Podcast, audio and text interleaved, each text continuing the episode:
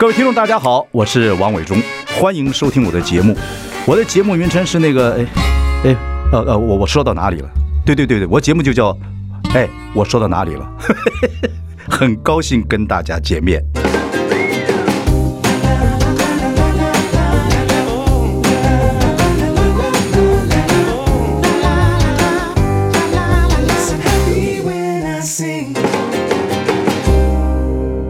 大家好，我是王伟忠，欢迎收听。哎，我说到哪里了？呃，今天很有意思，因为疫情有很多规定，所以今天呢，我要隔空访问一位小说家。大家或许听过他的名字啊、呃，他就是张国立。他最近出了一本小说，叫做《私人间谍》。最近呢，他都很喜欢写一些推理小说。我认为做一个小说家，在未来是有机会的。什么意思呢？我觉得这是一个 IP 的社会啊，一个世界。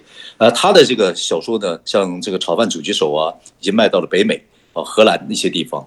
所以年轻人如果想做小说家，其实是蛮有意思的，在未来会可以有发展。尤其现在 OTT 要需要大量的一些 IP，所以我们对小说家有兴趣，我们就来访问小说家，看看他是怎么创作的，他需要有什么样的脑力、什么样的情怀、什么样的自律的精神啊，什么样的毅力，才能做一个小说家。好，我们等一下就要访问我们张国立。I like 103. I like radio. 各位好，我是王伟忠。您现在收听的是哎，我说到哪里了？我们很高兴请到来宾，就是非常有名的作家，很多作品的作家，我们张国立先生。国立你好，你好，大家好。国立也不要这么无情嘛。你知道我们现在因为是疫情的关系，所以我们两个呢，现在你在中广，我在外面，然后又用录音的方式啊、呃，用电话的方式在访问，你就热情一点可以吗？好的，我非常热情，啊、我把衣服都脱了，你没看到而已。你这 你这个年纪了啊，热情一点。出了新的小说，呃，这个叫做《私人侦探》，对不对？是。私人间谍。是。呃，我们先不谈你的小说，因为基本上你这本小说，我我讲了，这访问小说家很很累。对。把你这个故事说透了呢，就没有人看小说了。对，所以我们还不能剧透。但是我是这样觉得，国立，因为现在是讲 IP 的时代，就是说。很多人喜欢写东西，然后如果能卖成剧本或卖成小说，销售到全世界去啊，就像你有本这个有一本书啊，这个什么炒饭狙击手，对，已经卖到了北美，对不对？是的，等等等等，荷兰这些地方，那你就赚钱了。是，所以我觉得这是个好的行业，所以要跟你谈一谈，呃，怎么样成为一个小说家？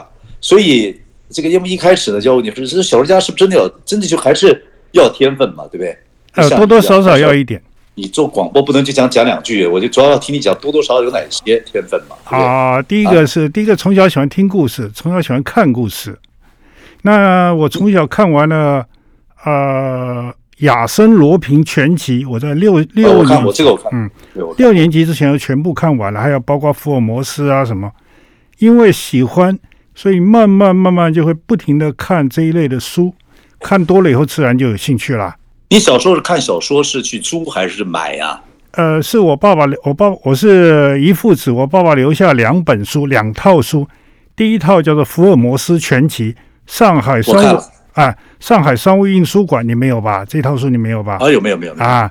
第二套是啊，抽着看的。哦，第二套是《国富论》，《国富论》是亚当史密斯是吧？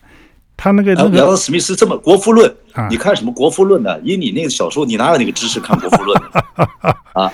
就瞎看，有事就看。结果现在到我现在六十多岁，那本那套书还是一页都没有看过。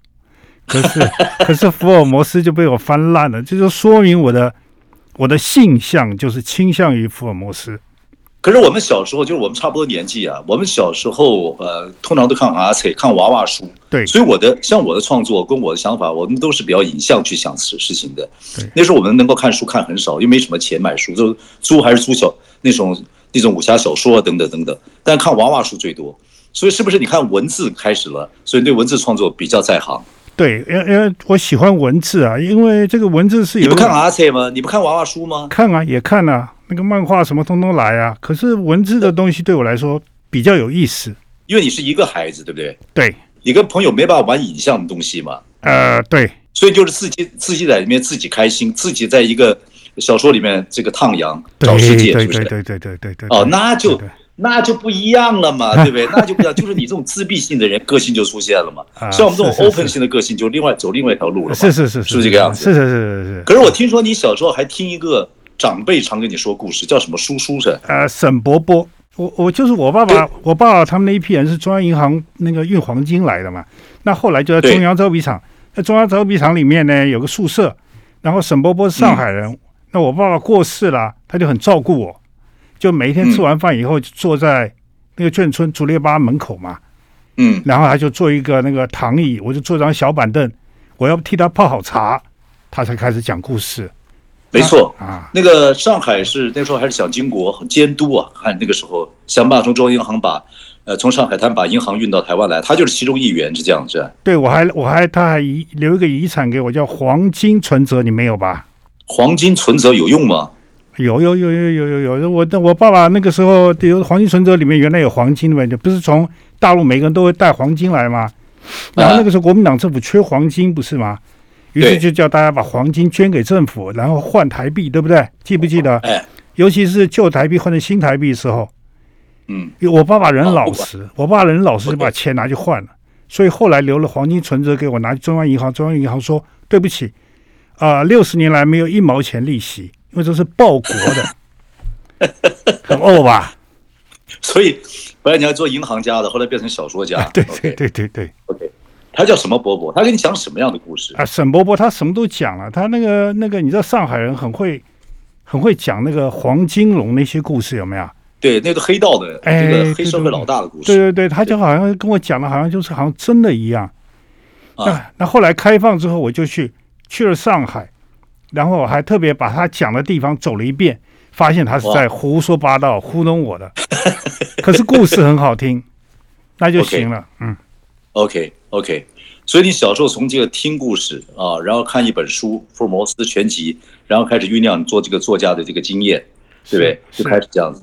不过你成长的环境也太好了吧？那个时候你刚好读大学的时候，那个投稿时代的时候就开始，那时候文学开始流行嘛，而且投稿可以赚钱嘛，对不对？对对对对对，我那个，所以你也赶上了好时代。也也不能说多好了，比如写一个写一个到五万字的小说，投到中外文学，那稿费拿回来三百多块，你说这算是一门好生意吗？那个时候三百块不算少哦，也不算多啊。可是我写了五万字啊。哦，对对对对对，那还没还不是没我们打工来的好。对，所以我后来就历次去参加文学奖的原因就在这边，因为文学奖钱多啊。嗯、那我写一万多字就拿了五万块的那个奖金啊，嗯、不是比较好吗？哇塞，那个是你读大学的时候啊？哎，没有，大学毕业了。大学的时候没有那么好，大学的时候很苦。大学毕业你就开始去做记者了吗？哎，没有，我做生意。我那时候在日商，然后在日商的时候，日商待遇很少，就靠这个来过活。哦哦、所以怪不得后来你会讲日文的原因是吧？啊，我日文系毕业的，啊，一五 L 还是可以的。你就是辅仁大学东方语文学系日文系毕业的嘛，对不对？是是是是是，这就是你的过程。所以所有事情跟童年还是有关系嘛？哎，这个关系很大，关系很大。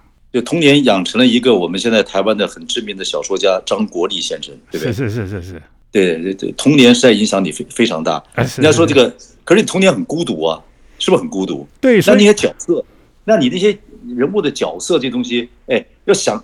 小说要想出很多人物的角色，那人物角色怎么去观察？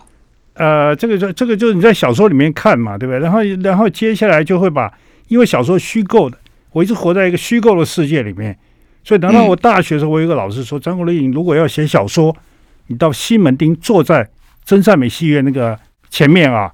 就每天坐在下午坐在没事坐在那边就看人走来走去，然后假设他的。这个是什么时候？你说是哪个老师跟你讲的？哎，诗人罗青，罗青就是罗碧玲的哥哥。对对，大学的时候啊。哎，大学的时候他是我老师。大学真善美戏院已经有了嘛？对不对？有有有，就在那个圆环那个地方嘛。哎，对，就在那边，就是每天看人走来走去，然后就就假设他大概是什么样的人，就猜。所以那个对我帮助很大。你，你要一天做多久？你说。呃，读书的时候你要坐那个坐多久想人物啊？呃，做到有人叫我去敲撞球我才走。哦，这样子啊？啊，你就这样子。啊，你不看女孩子那边就是他都掉马子的地方。哎，没有没有，我很严肃，我是非常认真的。然后我跟我朋友同学约好在那边打撞球，然后他们去打对不对？我就跑出来看，他们打的差不多了，需要换人的时候就把我叫上去。哦，那哎。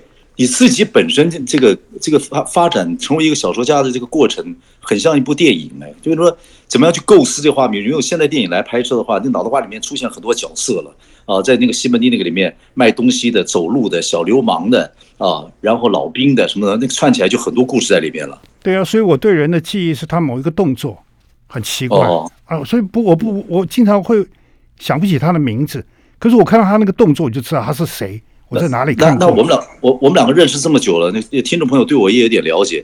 你对我的哪个动作你觉得非常好奇的？啊，你就是笑起来的时候，我一直记得很深刻。你只有讲到某一些事情，你才会发出真心的、真心的微笑。比如什么嘞？比如说你谈到女人的时候，你会真心的微笑或大笑。其他的你，其他你是应酬式的笑。所以我只每一次。每一次你一笑的时候，我觉得啊，这是王伟忠。我听到笑声会怎么样？我一开始认识你是因为那个那个笑。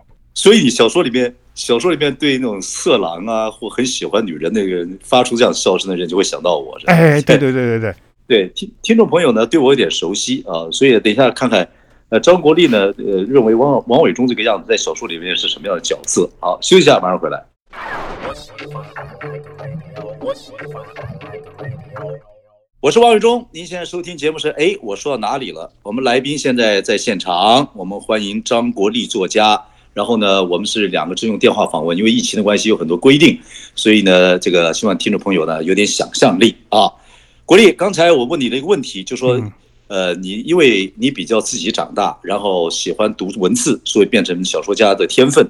然后观察人呢，是在读书的时候，在西门町真善美戏院门口在那观察人。但是你观察人可以观察某些人的动作，然后产生里边角色的一个设定人设了哈。嗯，我说呃，听众朋友对我有点印象啊，王伟忠。那你认为王伟忠的最大印象对你来讲，就会看听到女人时候笑声。非常的这个，我的笑声是哪种笑声？是淫荡的，还是说？是淫荡的，是非常淫荡。那个平常很少。比如说我们讲到女生的时候，你就会就哈发，就发出那个淫荡的笑声了。这在你心目中就这样子而已啊。这是很特别。哎，不是不是不是。比如说陈浩好了，他以前在中天电视的时候，我记得他印象他在拿了气喘药起来喷，哇，我就我就这个我就连接起来，我就知道啊，这就是陈浩这个人啊，我就看到就是听到女生。会笑的，哎，对对对，每一个都是都，我我会记得还有一个很特别的地方，然后我就从这个地方开始去联想，他大概是一个什么样的人。可是那个你那本小说那个炒饭主机手里面说，里面就有我的角色啊。你说，哎，他那个人讲话的态度，那主机手讲话态度就有点像我。对对对对对，就是就是不不该讲话的时候他不讲话。你平常就是这样，可是你一开始讲话不是不是你想要逗别人笑，就是你想要逗自己笑。逗自己笑的时候，经常是用骂人的方式来做的，对不对？哦哦哦哦，观察入微，观察入微，没有想象。哎，不过好，把把我刨开不讲了哈。嗯。哎，我们说起来就说，其实做一个小说家也必须要非常自律。你是个母羊座的，到今天为止你还非常自律，每天规定自己要走一万步，每天要写三千多字，是不是还是这个样子才能成为作家？呃，大概吧。就是作家有两种，有一种是。啊、呃，天才型的作家，就像那个写那个《麦田捕手》那一位，他写的一本就不得了。嗯、可是他接下来有遇到一个问题，他第二本要写什么呢？啊，他的压力会很大很大，对不对？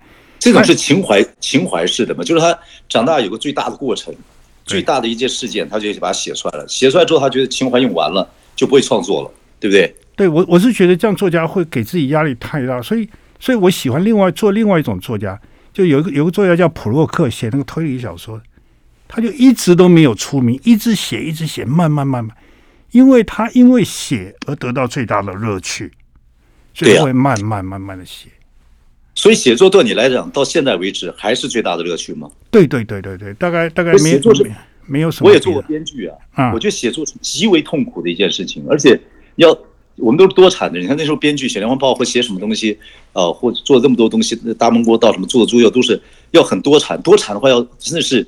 要观察很多很多的事情，要创作很多的事情，就没有情怀了，就变成一点，就是要去想很多事情。那我通常是从新闻事件去想，那你从什么样去想你的这么多产作家的灵感呢？我从书里面去想啊，就是就是我看各种书，哎，我大概一年要看一百本书。比如说我现在写一个赌博的，然后我就开始去研究、哎、研究赌博的心理学啊，赌博人怎么算几率啊，嗯、我就看这些，我觉得哇，太有乐趣了。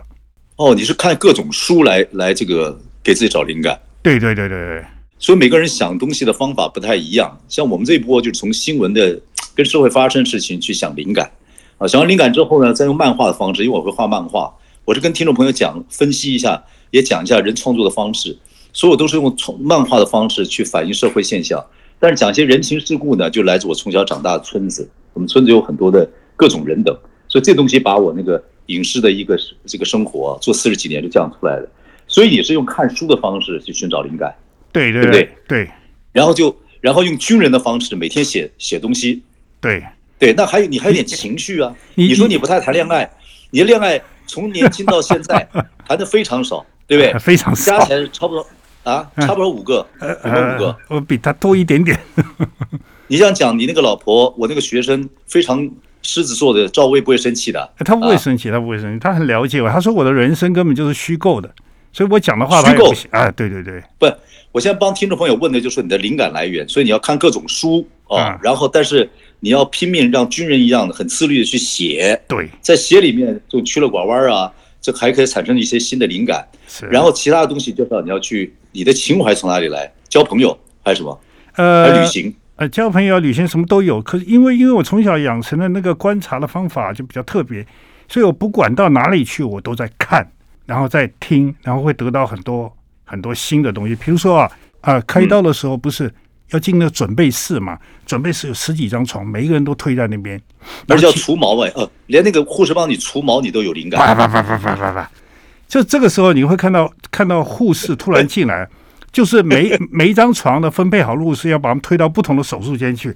突然有个护士喊：“ okay. 那个是里长送来的。”哦，所有人都认认了一下，他是：“为什么是里长送来的呢？”我那时候就想到，他家家里面是不是出了什么事？了解。好，嗯、我们休息一下，再回来我们，看看你的情怀从哪里来。I like 103, I like radio。欢迎收听，我说到哪里了？今天我们很高兴请到张国立来谈小说怎么创作。各位听众朋友，这还蛮重要的。要做一个小说家，以后搞不好可以发财，因为是个 IP 的世界啊，有这个创作就可以卖到全世界。张国立就卖过。我们刚才讲说了，每个人创作方式不一样。张国立是从各种的阅读里面去得到他的这些财库啊，这些想法。然后呢，他是用这个军人的方式，每天要写三千字，还跑这个要走一一万步，来增加自己的体力、脑力啊。另外一个呢，他的情怀从哪里来？他说观察人，他前些日子开刀就观察很多事情，对不对？所以你这个你人生经验要非常多。人生的经验当然丰富很重要，还有一点就是你有没有看到。从你眼前晃过去的东西，你有没有看到过？如果你看到的话，它就是你的，就跟读书一样，你读进去，它就是你的。那比如说你什么事情，呃，你看到了，而我们这种这种非小说专才，我们这种蠢才，我们看我们看不到的呢？比如说，哎啊，哎，这很重要。在教请在请问那个观众，请问你怎么样能做小说家？哎，你看到你什么地方看到我们看不到的？就是要好奇了，要非常非常的好奇才行。任何事情都要找出他的到底为什么会这样子？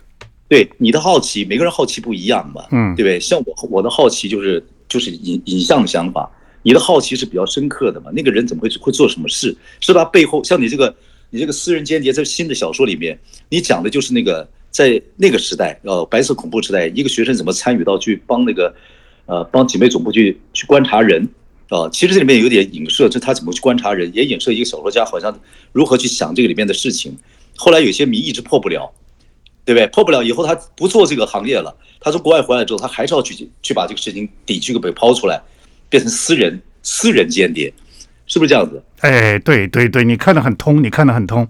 对，所以我就说，你你那个，如果我们要有一天发掘一个人坐在旁边，他在观察事情，那人就张国立，他看眼睛看到什么样不一样的东西？比如说你现在在。呃，这个呃，中广的这个呃录音间里面空空荡荡，就一个麦克风啊，等等等，你看到什么东西？你会，如果你要写这样小说，你会观察什么？我观察到，因为我面前现在有两个女生啊，一个戴眼镜坐在那个、啊、这个那个那个什么主控台后面，对不对？还有一个女生戴着耳机，对，坐在地板上。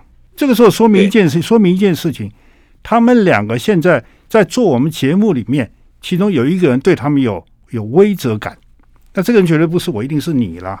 对不对？有威慑感，就是会会吓到他们。对对对对对对，要不然为什么他们？为什么一个在坐在地上，一个坐在在在成天在那录音，怎么会怎么会感觉到我在威慑他们呢？就是他们两个都很严肃、很努力的在很专心的在做这件事情。那我以我以前上过广播节目都是蛮随意的。我们现在在两个空间，所以这就是所以你不在这空间，他们都会这么紧张。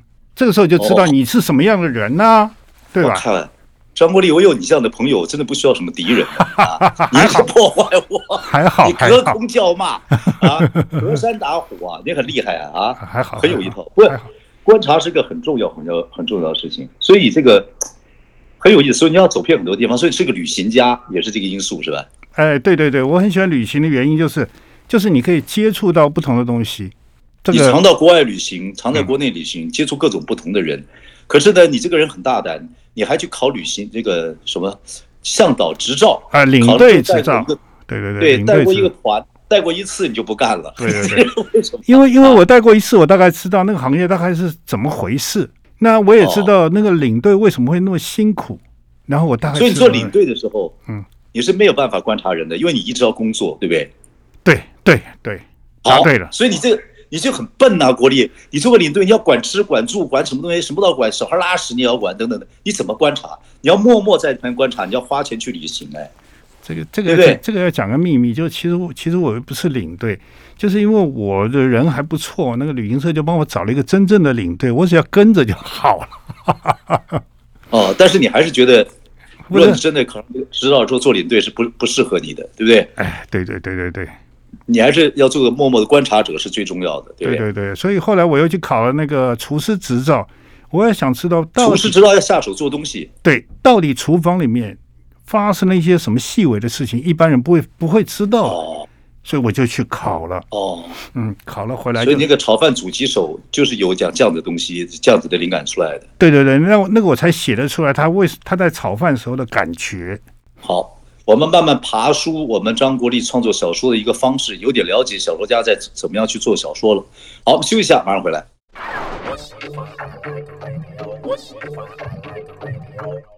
大家好，我是王伟忠。您现在收听的是哎，我说到哪里了？今天我们请到好朋友，我们台湾非常有名作家张国立先生，他出了一本新书叫《私人间谍》。呃，其他出任何一本书呢，都来自他的观察，他的这个毅力啊、呃，因为他每天要写三千字，要走一万步啊、呃，然后来自他的一些情怀。我们慢慢的看，跟他学习，能不能我们以后有些做一个业余的一个小说家。国立，那我们再问你了，你去呃去考厨师执照，学这个你那本书，呃炒饭煮鸡手里面有有那个写有有做菜的感觉，啊，让你去这个这个旅行当这个领队执照也考了，但是你没做领队，也就你旅行是你经常的事情，也观察很多东西，呃，那爱情呢？我觉得你写爱情东西写的不多哎，因为爱情我没有考到执照，这是最大问题。哦。是这样子回答的好，不，你的爱情听不，你听，就像很多人喜欢亲情、爱情、友情各方面啊，你你比较擅长的，你你用爱情是不是你擅长的？不是你所放，不是我擅长，我最不擅长这个。对呀、啊，所以是哈，我看，我觉得四四年级生写爱情东西真的没有现在小孩子写的好，他们非常浪漫的。对对，这点的观察，如果你这样写爱情的这种悬疑啊，各方面等等东西，爱情脱离不了啊，那怎么办？你怎么办？啊，你要不要跟你们家那个？跟我们家赵薇总司令报告一下，说你为了观察，呃，爱情这些事情，弥补你人生的不足。现在六快六十几岁，往七十几岁走，人生最棒的时候了啊！你为什么不再去增加这方面能力？我觉得你不是找我上节目，在挑拨我啊！我我不是挑拨你吗？不是吗？好，那我跟你讲真的，啊、我觉得现在我们四五年级生，我们四年，尤其我们四年级生，我们做任何的创作里面，我们的爱情不如现在年轻的一代。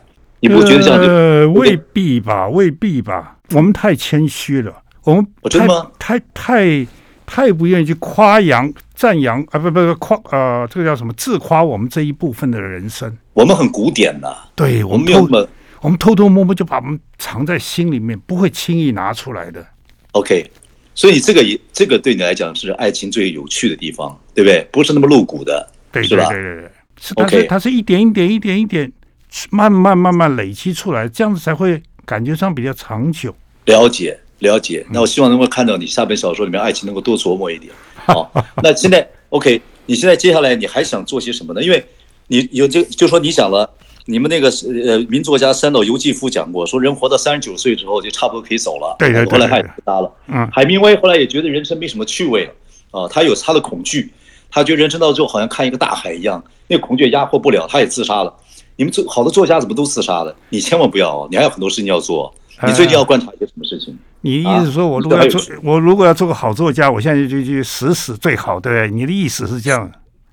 不是不是，我说你对什么都人都有梦想嘛。比如说你还想观察，我还有梦想啊，说我还想创作，那你还有一些要想观察什么什么样的方向？你跟我讲一下，搞不好以后我们可以合作，啊或者说朋友会有兴趣。我现在是在写一个疫情发生在疫情的里面的小说。哎，我也想写个，我想写个疫情的喜剧，就是在一个旅，就在一个饭店里面，防疫旅馆里面，在防疫旅馆里面呢，每一个人其实都有关系，可是他们不知道，哦，谁都不见谁，哦，不都不知道，就是很有很复杂的关系在防疫旅馆里面，你觉得好不好笑？这个这个东方快车谋杀案已经写过了，不是。我他们都不认识，又没有见防疫，其实我住过防疫旅馆，不知道什么时候进来，也不知道什么时候出去。可是每个人在生命中都有交错，他们不知道而已。那怎么演再说了？嗯，所以，呃，所以，所以你的思考什么意思？你的思考跟我的思考不一样。我的思考认为，他们进了这个房间之后，这些人最后一定要有一个共同的目标要出来，要不然就零零散散，凑不到一起啊。这个时候最好的还没想那个。最好的方法就摆一具尸体在里头嘛，这个大家都有关系了，大家都跑不掉了。哦，对，对吧？你就是每次想到尸体，我就想的不是，我就想的不是，你想的都是肉体，对不对？不不不不，我没有想，我曾经，我当然我想过一个很很 dirty 的事情，也不错。我一直想做那个充气娃娃送到那个什么防疫旅馆去，哦、大家这些男的男男男女女可以解忧。这个不错，这这不错，而且大家以为幻想力啊，大家以为那句是尸体，那就更好了，对吧？OK，好。嗯，张国立，我跟你没办法合作下去了。好，不管我们胡思乱想还是怎么胡说八道，谢谢国立今天给我们多这么多时间来讨论一下小说家怎么做。OK，国立再聊再聊。好，好，OK，谢谢谢谢，拜拜。